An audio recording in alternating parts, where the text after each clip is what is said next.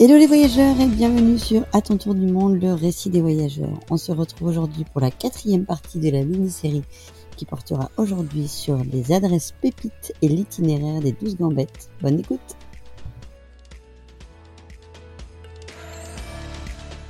Tu peux me reparler de trois derniers pays que vous avez fait, du coup l'Italie, la Grèce et la Turquie? C'est quand même des ambiances assez différentes.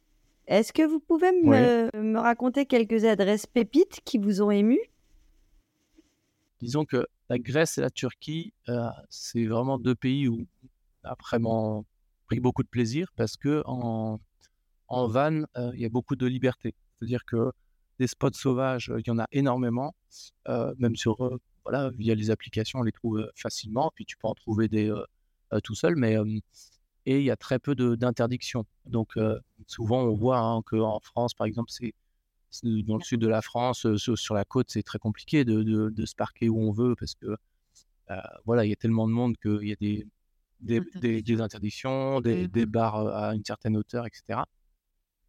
en Grèce et en Turquie, pas du tout. en Turquie, par exemple, on a été surpris parce qu'il y a énormément de Turcs qui font de la van life. Donc c'est quelque chose à auquel on ne pensait pas, mais parfois on s'est retrouvé sur des spots euh, où il y avait que des Turcs, donc il y avait une dizaine de, camions turcs et puis nous. Euh ils sont en, van, en, gros camping-car, parfois en bus. Ils ont aussi toutes des, petites caravanes qu'ils accrochent à leur voiture, mais vraiment énormément. On a vraiment été bluffé par, euh, tout ce monde-là. Ouais, Et donc comme c'est des pays où il y a notamment beaucoup de côtes, nous on a passé beaucoup de temps sur la côte. Voilà, en fait tu peux te poser au bord de la sur la plage, carrément. Sur la plage, tu fais ton feu sur la plage.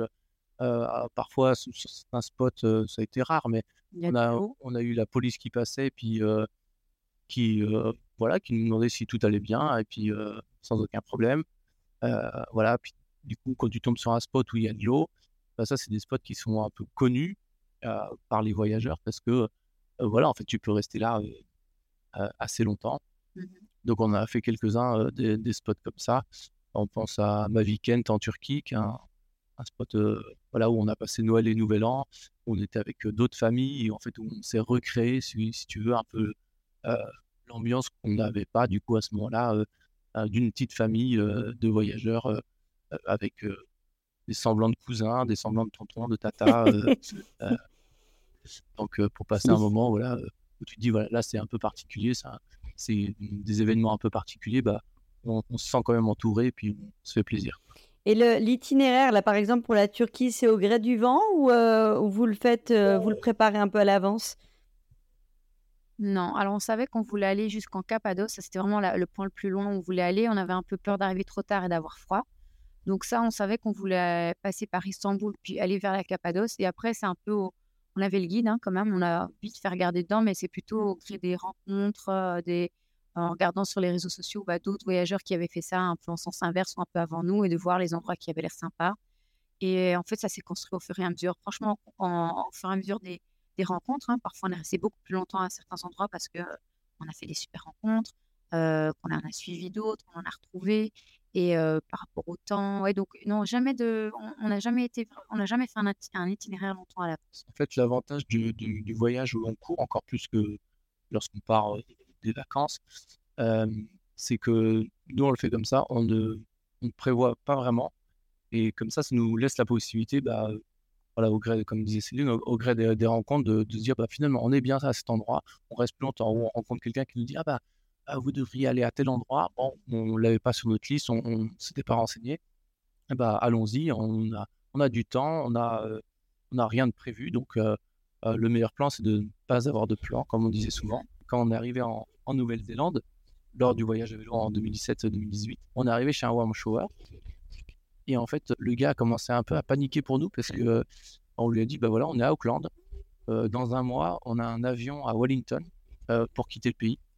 Euh, puis il nous disait, bah, du coup, vous passez par où? Bah, On ne sait pas, on va descendre. Quoi. Et on était serein parce qu'on avait acheté des cartes euh, avant de partir, mais des cartes, mais une carte, euh, de la Nouvelle-Zélande, mais pas du tout détaillées. Quoi.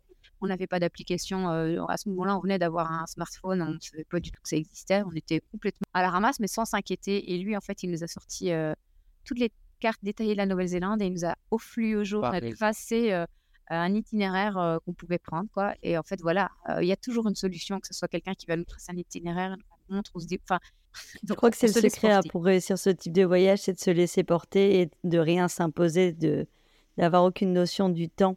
C'est souvent ce qui ressort dans les interviews, c'est cette notion de liberté, de rien ne va se passer de toute façon comme prévu et on se laisse porter par les rencontres. Exactement, bah, c'est ce qu'on recherche dans ce type de voyage. Hein. C'est justement casser ce, rythme, comme je disais tout à l'heure, ce rythme un peu effréné qui, nous, qui, nous, est imposé par le travail, par l'école, par un rythme voilà, plus cool.